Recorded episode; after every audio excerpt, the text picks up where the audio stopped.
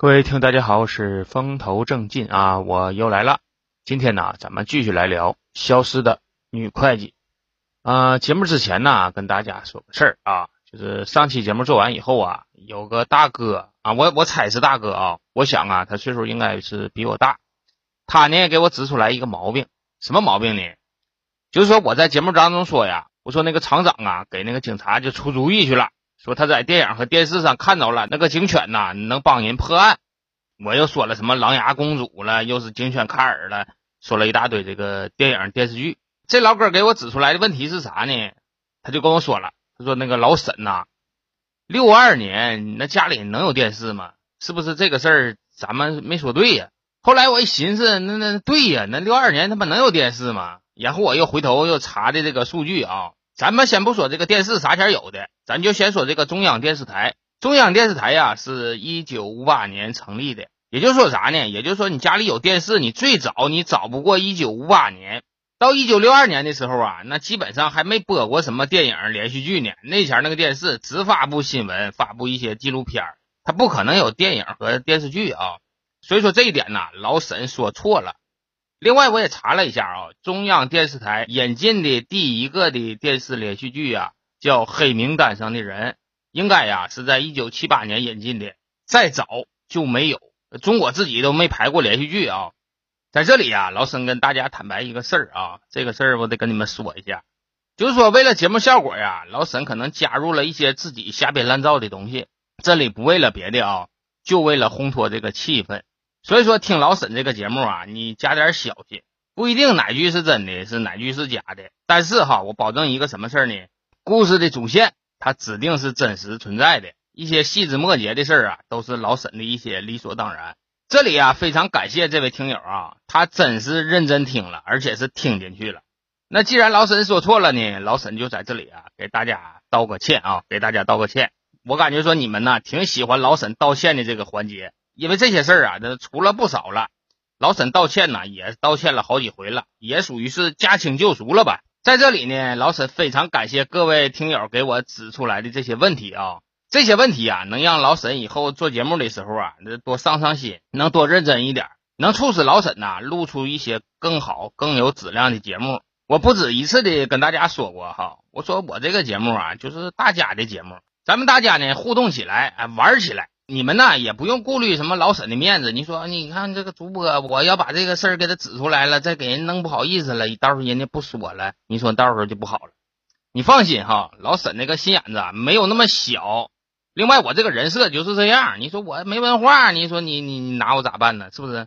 所以说，广大听友哈，就是说，如果说以后你们听到什么老沈说的不合理的地方哈，你指出来一下。老沈认为你说的对的话，老沈在节目里呢给你们道个歉。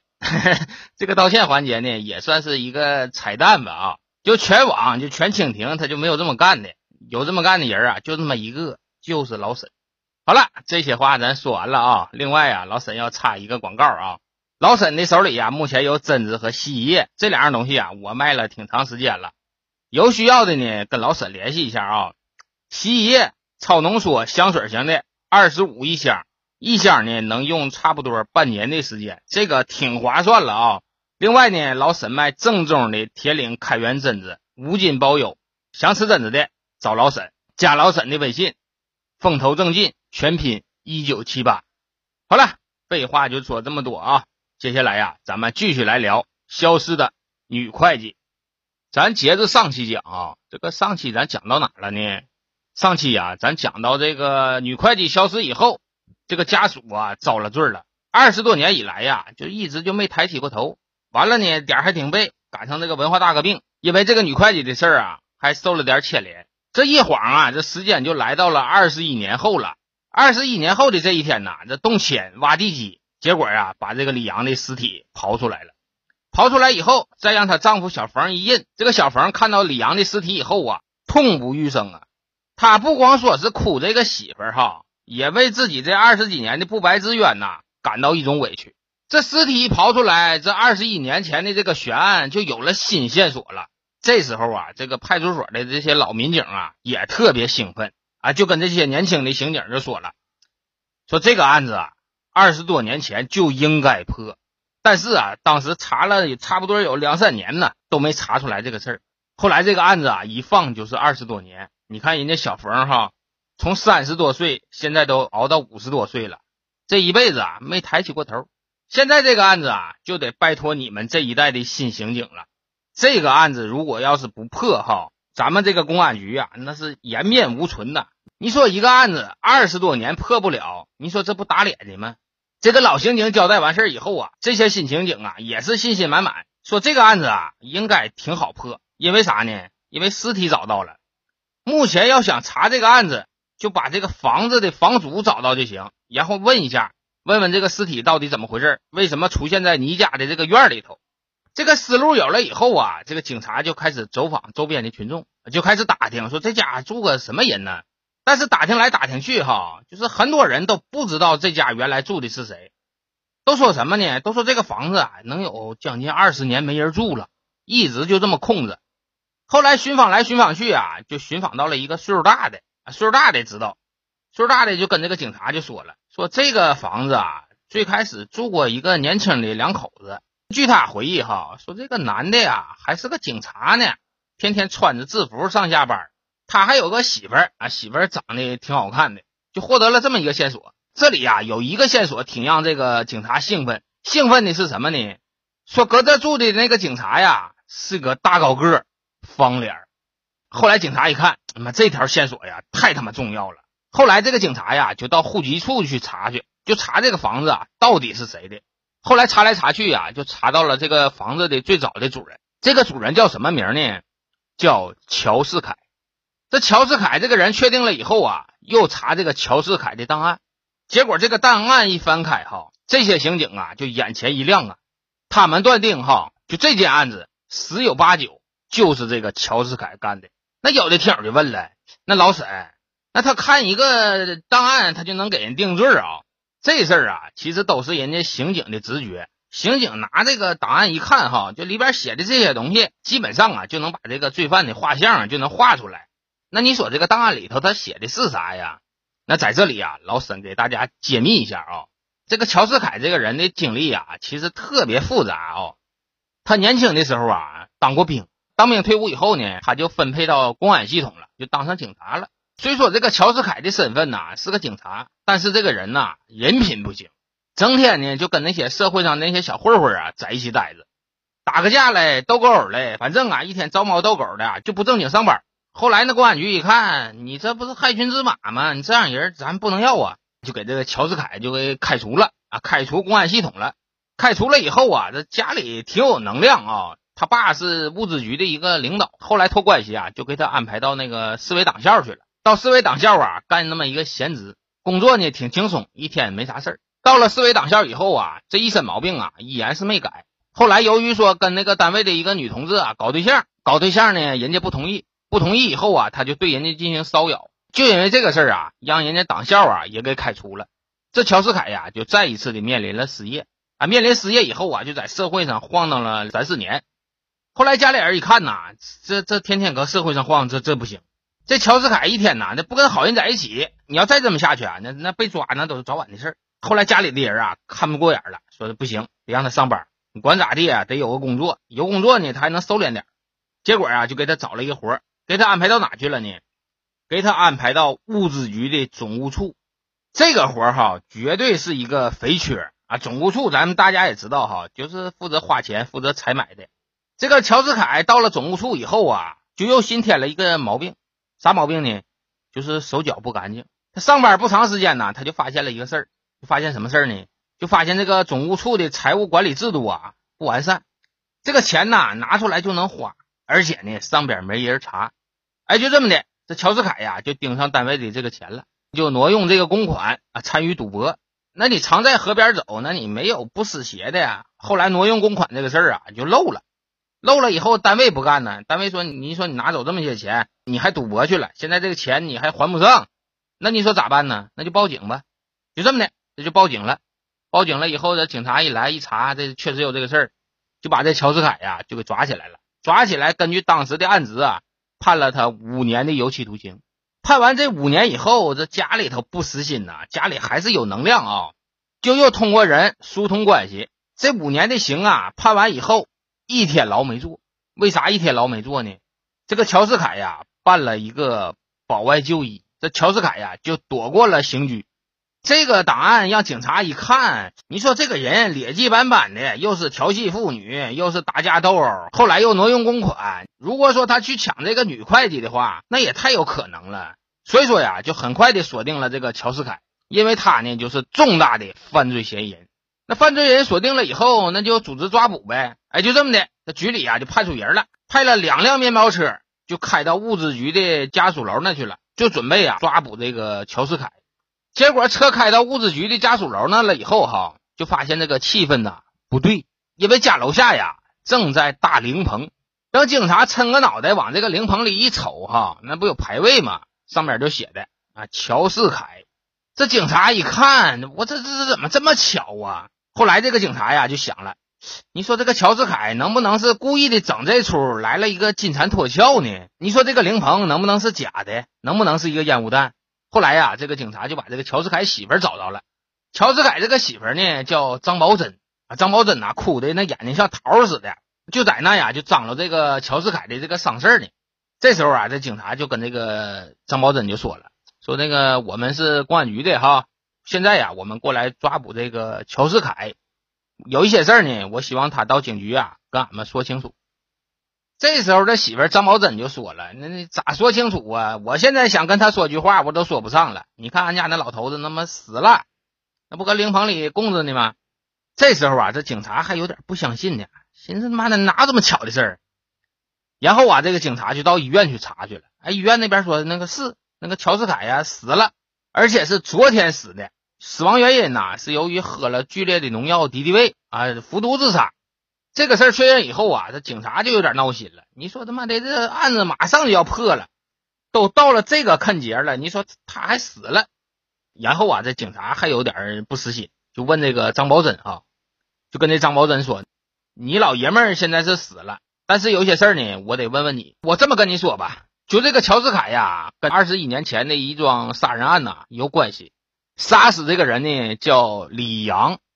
哎，我现在问你一下哈。”李阳这个人你认识不？哎，就问了这个张宝珍这个问题。张宝珍听到这个名字以后啊，马上这个神情啊就不一样了，身体啊打了一个冷战。这个冷战呐是非常细小的一个微表情啊，但是呢，刑警捕捉到了。刑警一看哈，就这女的指定是知道内情，因为啥呀？因为那个刑警那眼睛那太毒了，那天天的办案子，天天审犯人。你这边有个反应，人那边马上就知道是怎么回事。张宝珍呐，一定是脱不开这个干系。然后啊，就问这个张宝珍：“我再问你一遍哈，这个李阳你认识不？”这时候啊，这张宝珍有点缓过劲来了，然后呢就矢口否认，然后啊就说了：“说这个警察同志哈，你说你现在这个坑节上来问我，我感觉说不太好。你看俺家老爷们儿才死，我这边一屁眼子事我都没整利索呢。你说你现在还问我这个案子，你觉得这个时间那合适吗？”这时候啊，这警察就继续的追问哈，他说：“我这个问题啊，不是说特别复杂，我就问你一个问题，我问你这个李阳你认识不？”张宝珍他也不说认识，他也不说他不认识，他就说：“警察同志哈，你看我都这么大岁数了，我都快六十了，我这个脑袋呀也不太好使。你说二十多年前的事儿，你说谁能记住啊？我以前呐在百货大楼卖货的，那整天那客人来来去去的那么多。”我的老顾客啊也不少，你说一个叫李阳的人，你说我能记住吗？我记不住。哎，就这么的，他就跟警察呀，就是打了个马虎眼，就说他记不住。那警察一看，那确实，那你说今天审他有点不太合适，然后啊就回去了。你这边回去了以后，不是说警察他就没动作了啊？他们呢就开始继续的深入了解。张宝珍呐，以前是在百货大楼的鞋帽专柜卖鞋的。这个警察呢，就把跟他一个柜台的同志啊调来了，给他找来以后啊，就跟他说了，就说现在有一个案子啊，涉及到这个张宝珍了，我们想了解什么事儿呢？就说你不是他同事嘛？哈，我就想确认一下，他是否认识一个叫李阳的人啊？这个李阳啊，是那个矿山机械厂的一个会计，他俩认不认识？这个事儿你知不知道？一听警察说这个名啊，这个同志马上就反应过来了，哎，李阳啊，李阳我认识啊，不光他认识，我都认识。这个李阳啊，跟这个张宝珍，他俩是老乡，都是沧州人。一开始的时候俩人不认识，后来那个李阳啊老过来啊，据说是家里条件挺好，老过来买皮鞋来。由于他俩是老乡呢，一来二去他俩就走的挺近。后来我们商场来一些什么新款皮鞋呀，这个张宝珍呐都给这个李阳留，把这货留下来以后再告诉那个李阳，然后李阳过来取来。每次他俩来呀都聊老半天，他俩指定是认识，而且呢关系还不一般。哎，就这个线索呀就被这个警察了解到了。结果是过了七天以后哈，就这个乔世凯烧完那个头七了，这个警察呀再把这个张宝珍又找来了。然后啊，就跟这个张宝珍说哈，说上次我们问了你一个问题，我问你认不认识李阳，当时你说你记不清了。现在呢，我帮你回忆一下啊，这个李阳跟你是老乡，都是沧州人。他以前买鞋都是你帮他留号码，是留颜色。然后呢，李阳过来取来，你俩关系非常近。这个人呢，你再回忆回忆啊，你认不认识这个人？这时候的张宝珍一看，你说警察都了解到这个地步了，那你说撒谎就没啥必要了。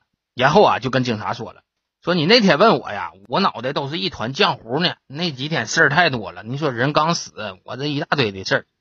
后来我又想了想，这个李阳啊，我认识啊，确实认识。我以前卖货的时候，他老来。然后啊，警察就问，现在呀，我再问你一个问题哈，就说你这个老爷们乔世凯他是怎么死的呀？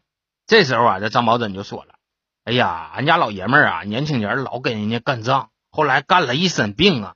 他曾经啊还判了五年刑呢，后来没坐牢，因为啥没坐的牢呢？就是因为当时身体不好，保外就医了。这些年呢，身体一直就不行，后来这病痛啊折磨的不行了，自己受不了了，然后就喝这个敌敌畏了，就死了。他说这个话的时候啊，明显是在撒谎，那眼神呢犹疑不定，可哪瞅。”警察呢也看出来他在撒谎了，然后啊就跟他说了，说这个张宝珍哈，你现在来的这个地方啊，就只能说实话，你说的每句假话呀，咱们都能听出来。你看你身后写那几个大字没？坦白从宽，抗拒从严。你也用不着撒谎。乔世凯这个事儿啊，我们已经调查清楚了。我现在呀就看看你什么态度了啊。如果说你明不的话。你就把所有的犯罪事实你就交代出来。如果说你还搁这顽欲抵抗的话，哈，你就别怪咱们给你量刑的时候啊不留情面。这警察呀就把这个话跟那个张宝珍说了。这时候啊，张宝珍就有点受不了了，因为这个事儿啊在心里埋了二十多年了啊。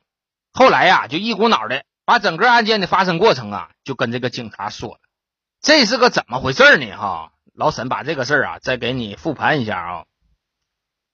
这个张宝珍呐，年轻的时候确实是认识这个李阳，他俩呢是老乡。由于这个张宝珍呐老给这个李阳留鞋，张宝珍呐比这个李阳大，这个李阳啊管这个张宝珍叫大姐，所以说两个人呐就越走越近。后来两个人聊天的时候啊，这个张宝珍就问过，说这个李阳哈，你说你在哪上班啊？你说你这一天这么闲呢？而且我感觉说你这生活条件你可挺好啊。这时候这个李阳就说了。啊，是我搁那矿山机械厂啊，我当个会计，平时没啥事儿。嗯，要是说忙啊，也就是说开支那天忙。我们每月二十二号啊开支，那天我上银行取点钱给他们发工资，也就那天有点事儿。平时啊都闲的屁呲呲的。这个事儿知道以后啊，有一天这个张宝珍就跟乔世凯呀俩人吃饭，吃饭的时候就聊天，就聊起来这个事儿了。这张宝珍就说了：“哎，那我认识个小姐们，挺有钱。”她天天那个买皮鞋呀，这换那样那么买，然后一天呢还不咋上班，说是单位呀不忙，他就开支那几天忙。他是会计，啊，天天负责这个发放工资。这是一句无心的话，但是乔世凯听进去了，一寻思嘛，发放工资，那矿山机械厂好几百人呢，那一回那不得取个一万两万的？啊哎，他就惦记上这个事儿了。后来有一天呢，就跟那个张宝珍说了，说你这么的，你把李阳请家里来哈。咱们请他吃顿饭。这时候的张宝珍呐，他并不知道这个乔世凯什么打算啊，然后啊就把这个李阳就请来了，请家做客来了。等到了家里以后啊，这乔世凯就跟这个李阳就聊上天了。乔世凯是社会人啊，特别会唠嗑，就问东问西的，就问这个李会计上班的这些事儿。这个李阳呢，挺单纯，把这个单位这些事儿啊都跟这个乔世凯说了啊，就说自己每月的二十二号啊得去银行取钱。这时候啊，这乔世凯还旁敲侧击呢，还说呢，哎呀，那你就你一个人取这个钱，那不危险吗？那要让别人抢了可怎么办呢？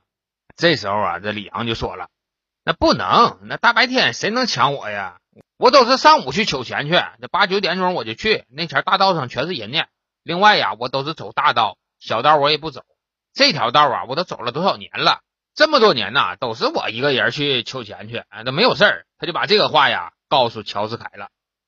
乔世凯知道了这个事儿以后啊，他就制定了一个计划，他就跟那个媳妇儿就说了哈，他说媳妇儿哈，这两年呢我过得不怎么顺啊，你也知道哈，我的工作也丢了。我有一个打算哈，说让俺俩肥吃肥喝的过好下半辈子，但是呢，你得配合我。这张宝珍一听这么说，那行啊，你咋配合都行。你说你要干啥吧？这时候啊，这乔世凯就说了，嗯，你那个老乡李阳，他不是会计吗？我想这么的啊，我我我想他妈的强他一下子。这时候啊，这张宝珍不干呐，说那那不行啊，那是我好姐们啊，那我老乡啊，咱俩处的还挺好呢，你抢人家干嘛？乔世凯就说了。你俩老乡是老乡，他能给你钱不？他能给你钱让你花下半辈子不？不不能吗？我告诉你哈，什么可怕也没有穷可怕。你说俺俩现在过的这个日子，就是吃个肉，俩人还得合计，这样的日子你说过着的还有劲吗？你说你都多长时间没买新衣服了啊？我不想让你穿好的吗？但是这样啊，你想吃好的，你想穿好的，你得有钱呢。你没钱，你说拿啥吃喝？这个事儿啊，你就听我的。咱俩呢就干这么一把，这把要是得手了哈，咱俩下半辈子肥吃肥喝。这乔世凯呀，软磨硬泡的，还真就把这个张宝珍呐给说服了。哎，就这么的，这乔世凯呀就开始惦记上这个李阳了。他在实施打劫之前呢，他就在家里的院里啊挖了个大深坑。这个大深坑来干什么呢？他就想用来埋这个李阳的尸体。也就说什么呢？也就是说，这个乔世凯呀，他根本就没想留活口。就这么的，这时间呢，就到了十一月的二十二号啊，就是案发当天。这乔世凯呢，就上那个银行门口啊，就转悠去了，不为别的啊，就为了等这个李阳。这没多大一会儿啊，这李阳就过来了。这时候的乔世凯呀，就假装进那个银行办事儿，在那里呢，就假装邂逅这个李阳。结果这个李会计钱也取完了，一回身儿哎，就看到这个乔世凯了。他俩吃过饭呢，认识。然后俩人就聊天了，聊完天就就一起就出去了。出去的时候啊，这个李阳还问这个乔世凯呢，说：“那你到银行来干啥来了？”这时候啊，这乔世凯就说了：“哎呀，你还问呢？你那个大姐张宝珍呐得病了，现在病的还挺严重。我这昨天领她去的医院，这钱都花了了。我寻思求点钱。哎，李阳，我跟你商量个事儿呗，你到俺家呀，帮我照顾一下你大姐。我这边呢，给她买点药去。”我多说十分钟就回来啊，十分钟就回来。我怕你大姐这功夫啊有点什么事儿，她身边要没人啊，她害怕。这时候啊，李阳就犹豫了。你说我他妈拿着单位一万六的巨款呢，你说我再上人家去帮人照顾病号去，这个事儿啊有点那不合规呀。这时候啊，乔世凯看出来他有点犹豫，然后啊就跟他说了：“哎呀，李阳啊，你可别搁这执拗了，你就过去帮着看一眼就行，十分钟我就回来。这十分钟你还没有吗？”这时候啊，这李阳就心活了。那行啊，那我也过去看看我这大姐，然后你快去快回啊。就这么的，这李阳啊就跟着乔世凯就到了乔世凯的这个平房了。等到了平房以后，一进这个院子，这乔世凯呀就把门给划上了。这时候这李阳啊就感觉有点不对了。你说你一会儿要去买药去，你现在把门锁上干啥呀？这个举动不正常。就在这个李阳寻思是怎么回事的时候，哈，就突然觉得后脑勺梆的就让人给了一下子。等回头再一看，这个乔世凯呀拎了一个大斧子，斧子上呢鲜血淋漓呀。这时候这李阳啊才意识到自己呀他妈遇害了。就这么的，这李阳啊就倒在了血泊当中。这时候的乔世凯呀还怕他死不透呢，上去拿着这斧子啊又是照脑袋干了好几下子。结果这个李阳啊就惨死在了当场。看这个李阳死定了以后啊，这个乔世凯呀就赶紧招呼他媳妇儿说：“那个媳妇儿，你赶紧过来。”给我搭把手，咱俩赶紧给他埋了。就这么的，这张宝珍呐抬着腿，这乔世凯呢抱着脑袋，就把这个李阳啊就放到那个大深坑里了。就这么的，两个人手忙脚乱的啊，就把李阳的尸体啊就给埋在院子的那个角落了。给这个李阳埋完了以后啊，这个乔世凯还像没事人一样哈，你上那个街上还打探消息呢。他看一看这些警察都什么反应。后来呀，他就得知了这个警察也知道了，这警犬也牵出来了，这个全场上下呢都在找这个李阳，但是呢谁也没找着。乔治凯一看警察的这个办案方向啊，他就心中窃喜呀，心心话呢，估计他们是查不到我了。你说你查，你只能查熟人，我跟他这个社会关系，一般人他不知道。由于警察没查他呀，这事他还挺高兴。但是有一个事儿啊，挺让他闹心。什么事儿呢？就是这个尸体呀，你埋一天两天，它没有味道；这个时间一长啊，这个臭味啊就出来了。这个尸体这个尸臭啊，它不是说一般的臭啊，它是非常的臭。这时候啊，这乔治凯就有点慌了。他寻思啊，现在这个味道出来了，你说可别让邻居知道了。邻居要发现了这个事儿，他再报警了，回头再一挖，你说再把尸体刨出来了，我他妈有一百个嘴，我也解释不清这个事儿啊。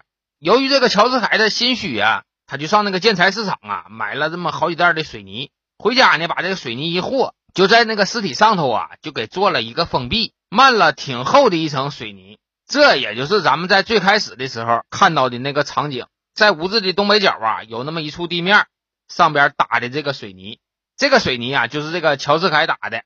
后来呀这个房子啊住了没多长时间，这个媳妇啊不干了，媳妇就跟这个乔治凯说了。说这个老公啊，这个房子啊，打死我我也不住了。我他妈天天做噩梦啊，我天天梦着那个李阳啊，这变成厉鬼啊，过来抓我来。你要再这么下去啊，我估计啊，我都得得精神病。你再找一处房子，咱们搬别的地方住去吧。这地方实在住不了了，我害怕呀。乔治凯听他媳妇说完呐，心就合计了：妈的了，这不是说你害怕呀，那我也害怕呀。晚上的时候啊，我都不敢到这个院里来。我到了院里，我就感觉那东北角啊，就站着一个人。哎，就这么的，挺好的一处房子，他俩没怎么住，哎，就搬走了。这个案子啊，一放就放了好几年，哎，就成为一个悬案了。后来呀，又赶上这个十年浩劫，这个事儿啊，渐渐的就被人淡忘了。哎，这个风头啊，就过去了。这时间就过了二十多年。二十多年以后啊，这市政府就说了，这河沿这一块啊，这得拆迁改造，得扒房子。一听说要扒房子。这乔治凯呀就有点慌了，心心话了，他妈的，这尸体要刨出来了，这房子还是我的，这不马上就能找着我吗？这乔治凯呀就天天去那个工地啊卖单去，就看着他家那房子，看这个尸体能不能刨出来。后来果不其然呢，这个尸体啊让人刨出来了。刨出来以后啊，这个乔治凯的内心呐还他妈挺脆弱，心心话的，这事儿指定是漏了，那逮着我那就是死刑啊。后来一合计，啊你说我这一身病，我再到里头再蹲监狱去，到时候罪儿也不能少遭。你这么的吧，不行，我就来个痛快的吧，搁家弄点酒，弄点菜儿，吃了顿好的，然后喝点敌敌畏，这人呢就自杀了。后来警察一问，说这个张宝珍哈，整个案件你到底参与了多少？这时候啊，这个张宝珍就说了，啊，整个案件呐，我现在是给他提供了信息，啊，我帮着埋的尸体。后来卖水泥的时候，我也参与了这个事儿，我一直就知道，但是呢，我没报官，我就参与这么些。嗯，杀人的事儿都是乔治凯干的。哎，就这么的，这二十多年的冤案呐，终于是沉冤昭雪呀。这个事儿查清楚以后啊，那乔治凯那边就追究不了了啊，那人已经死了。这个张宝珍呐，判了一个死缓。那有的听友就说了，那我在这里，我觉着那张宝珍表现的还行啊，他是不是不应该被判死刑啊？至于法院为什么这么判呢？其实你应该参考一下那个劳荣枝那个案子。那劳荣枝前一阵子不是被判死刑了吗？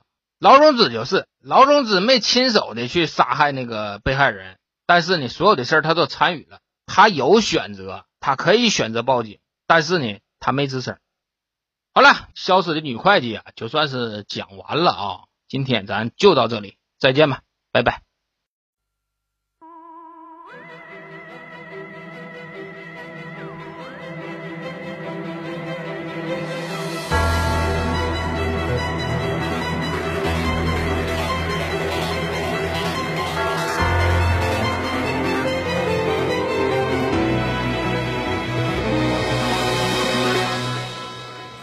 想办法证明你的清白。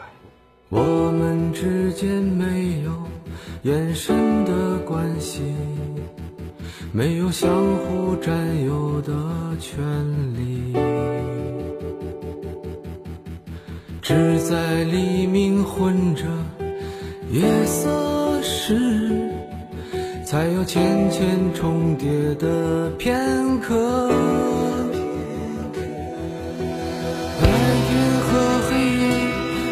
交替没交换，无法想象对方的世界。我们仍坚持各自等在原地，把彼此站成两个世界。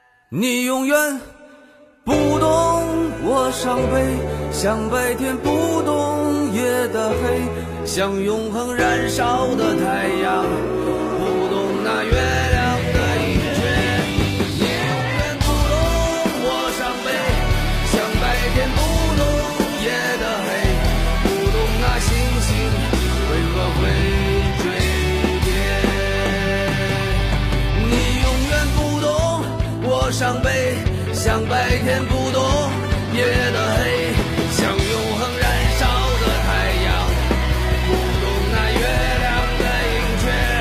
你永远不懂我伤悲，像白天不懂夜的黑，不懂那星星为何会坠跌，不懂我伤悲。就好像白天